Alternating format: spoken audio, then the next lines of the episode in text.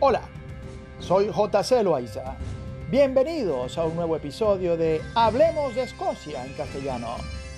Gracias por estar allí escuchándonos fielmente y formando parte de esta maravillosa comunidad de seguidores que crece radiante y fuerte como lo hace la flor del cardo en julio sobre las campiñas escocesas. Hoy tendremos una charla a propósito del próximo viernes 16 de abril, fecha en la que se conmemora los 276 años de la última batalla librada sobre suelo británico. Una batalla que además selló el destino del sistema de clanes escoceses para siempre y cambió definitivamente el rumbo de Escocia. La batalla de Culloden Moor. Esta batalla representó la resolución de un conflicto armado intestino entre Escocia e Inglaterra que comenzó en 1688 y se extendió de manera interrumpida durante 58 años. Una rebelión conocida con el nombre de las Guerras Jacobitas. El nombre de esta guerra civil hace referencia al rey destronado en 1688 Jacobo II de Inglaterra y VII de Escocia, y sus correspondientes sucesores que lucharon por volver a recuperar la autoridad perdida. Muchas personas entienden a esta guerra como un conflicto entre dos países, pero la verdad es que no es así. La guerra fue propiciada por un conflicto de sucesión en la familia real Estuardo, debido a las corrientes religiosas que predominaban en los integrantes más relevantes de la familia, incluyendo al rey.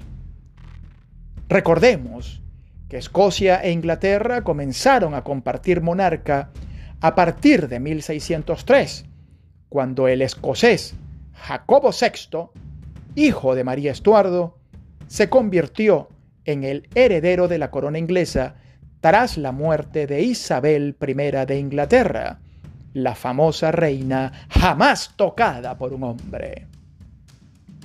A pesar de compartir rey, ambos países se manejaban políticamente por parlamentos distintos, Westminster en Inglaterra y el Parlamento de Edimburgo. En 1688, el rey inglés era Jacobo II de Inglaterra, nieto de Jacobo I, y este se había convertido a católico debido a su segundo matrimonio efectuado con la italiana María de Módena, quien logró convencerle de su convergencia religiosa.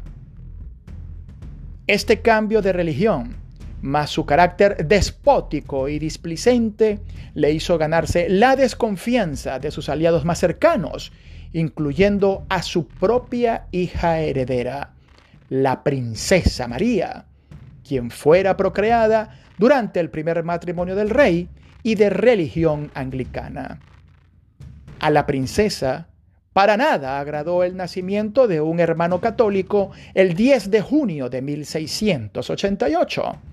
Aquel hermano fue bautizado con el nombre de Jacobo Francisco Estuardo, conocido posteriormente en la historia británica como el viejo pretendiente, y quien además se convirtió en aquel momento en el heredero directo al trono de Inglaterra, Escocia e Irlanda. Un complot para destronar al rey fue ejecutado el 5 de noviembre de 1688 esta asonada invasora proveniente de Holanda, conocida con el nombre de la Revolución Gloriosa, fue liderada por el esposo de la princesa María, el príncipe Guillermo de Orange. Ya contaba esta asonada con el apoyo de los oficiales protestantes del rey, quien desde mucho antes ya estaban comprometidos y desertaron aquel día del palacio para unirse a las fuerzas invasoras junto a la princesa. El destronamiento del rey originó el ascenso de la princesa María y su esposo como nuevos reyes de Inglaterra, Escocia e Irlanda. María II y Guillermo III, ambos reyes efectivos. El rey destronado, su hijo Jacobo Francisco Estuardo y posteriormente su nieto Carlos Eduardo Estuardo intentaron recuperar la corona con levantamientos militares llevados a cabo en 1692, 1715 y 1745 respectivamente, apoyados siempre por simpatizantes católicos, en su mayoría escoceses e irlandeses. En estos conflictos, los enfrentamientos no eran exclusivamente entre ingleses contra escoceses.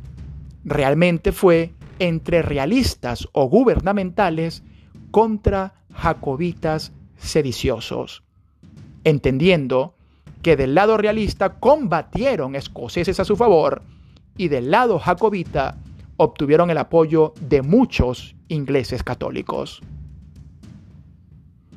En 1745, el nieto de aquel rey destronado, conocido con el nombre de El Bonito Príncipe Carlos o The Bonny Prince Charles, lideró el levantamiento más importante de todos. Este joven, nacido en Roma en 1720, recibió una educación vigilada estrictamente por la religión católica. Desde muy niño le hicieron creer que él era el escogido por Dios para devolver a su familia al sitial que le habían arrebatado y recuperar al reino para la religión católica. Un personaje realmente peculiar. Su apodo, bonito, guapo o gentil, no era casual. Era un caballero muy preocupado por su presentación personal, por los aromas de su cuerpo por la limpieza de la vajilla y platería que usare en sus comidas. Un baúl de pelucas será cargado por sus edecanes para todos lados y acostumbraba a empolvar su rostro y pintar sus carnosos labios.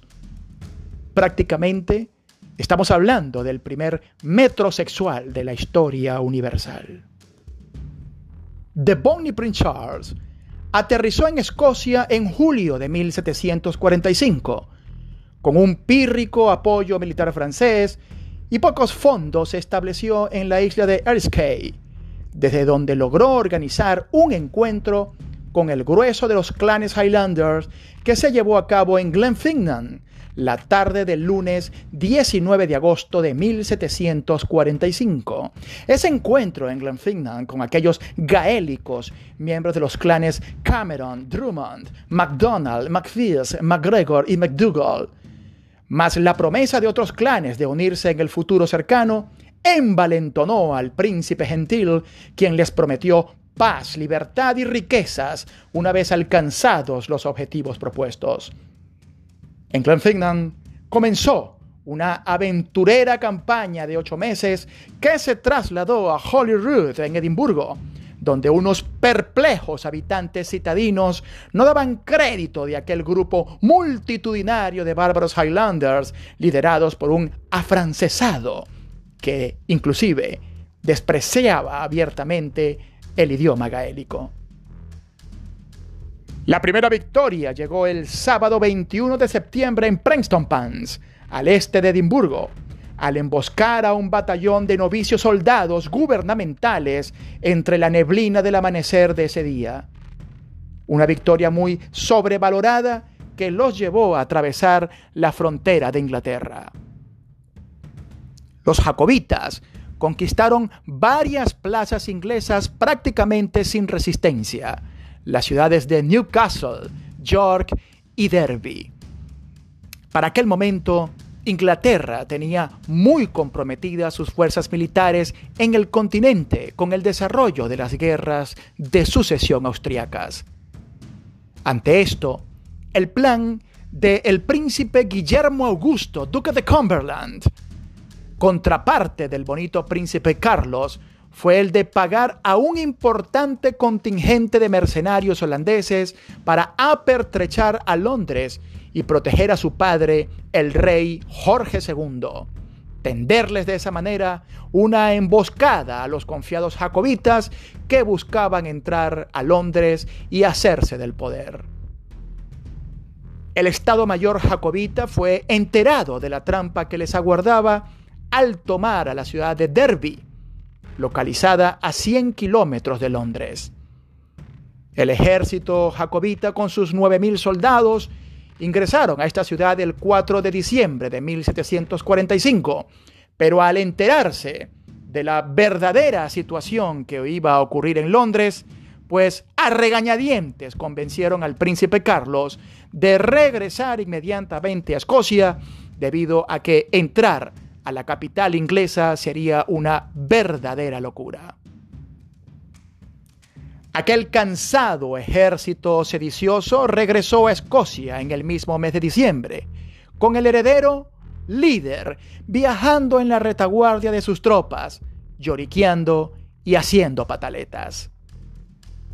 Los clanes le dejaron en Inverness, mientras tomaban un respiro y visitaban a sus tierras y familias, mostrando orgullosos los botines de guerra que habían capturado en sus incursiones por tierras inglesas.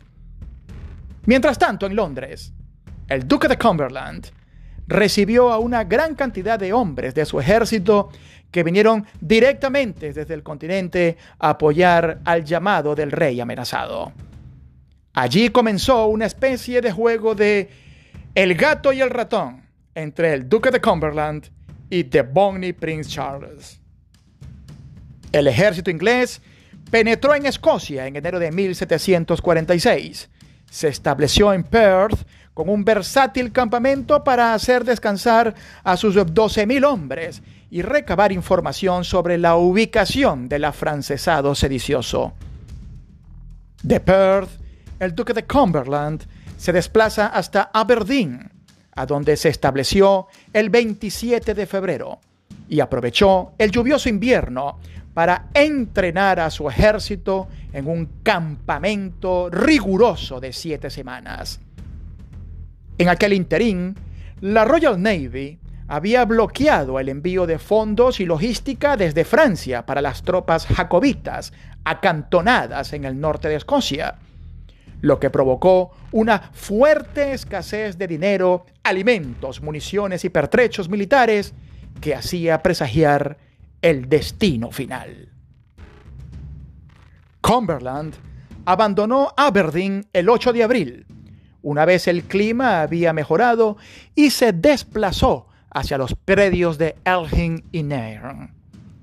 Los jacobitas, informados del movimiento gubernamental, decidieron moverse de Inverness, desplazando a su ejército principal de 5.400 hombres el día 15 de abril en la madrugada. Esperaban a otras unidades jacobitas que venían de otras partes del norte, unidades que realmente jamás pudieron llegar. Charles y sus oficiales acordaron que dar batalla era su mejor opción. Aprovechando entonces el cumpleaños de Cumberland, el 15 de abril, los jacobitas intentaron aplicar la misma estrategia de Pans, previendo que el ejército realista estaría celebrando el aniversario de su líder. Sin embargo, las unidades jacobitas fueron impotentes en rodear y cruzar el río Nairn para atacar al amanecer y esta maniobra fue finalmente abortada. La mesa estaba servida para el choque final, que se llevó a cabo en Culloden, a 5 kilómetros al este de Inverness. Muchos soldados jacobitas, exhaustos, se habían quedado dormidos en bosques adyacentes. Otros habían olvidado el tema militar y estaban dedicados a la búsqueda de comida. Tal vez cientos de ellos se perdieron realmente el desarrollo de la batalla y fueron apresados posteriormente y fusilados. La batalla fue un real desastre para los jacobitas. Exhaustos, hambrientos y desentrenados, aparte de mal armados y pésimamente formados en el campo de batalla, comenzaron la confrontación a la una de la tarde en clara desventaja numeraria. Los cañones realistas de gran alcance hicieron agua rápidamente en las líneas jacobitas, quienes estaban formadas a una distancia de fácil alcance para estos. Una ducha de plomo pólvora, munición de 30 minutos de duración, debió haber sido un momento interminable para aquellos desgraciados campesinos escoceses que esperaban la demorada orden de Bonnie Prince Charles para dar avance a la búsqueda del combate cuerpo a cuerpo que debió haber promovido desde un primer momento. Cuando los jacobitas quisieron avanzar, malheridos y llenos de pánico, fueron presa fácil del fuego de morteros, combinado con descargas de fusiles a fuego rasante y remate de bayonetas. El resultado de la batalla se obtuvo en apenas 45 minutos. La batalla más corta de la historia de Escocia, con unos 2.000 muertos tendidos del lado sedicioso y otros 300 uniformados gubernamentales también el griterío histérico de los Highlanders huyendo, un bonito príncipe Carlos que ya no lucía tan lindo y quien huía desesperadamente, dejó a aquellos campesinos abandonados a su suerte. El duque de Cumberland ingresaría a Inverness cerca de las 4 de la tarde, con su sable desenvainado y empapado de sangre, imponiendo temor a través del abuso y el exceso de violencia que le hicieron ganar el apodo histórico de El Carnicero. El fin de la vieja cultura de clanes, su éxodo obligado y la confiscación bruta de sus tierras estaba cantado para los próximos 30 años. Hablemos de Escocia en castellano. Solo unos minutos para descubrir a una Escocia sorprendente. Producción, libreto y narración J.C. Loaiza. Amigos invisibles, nos escuchamos el próximo domingo.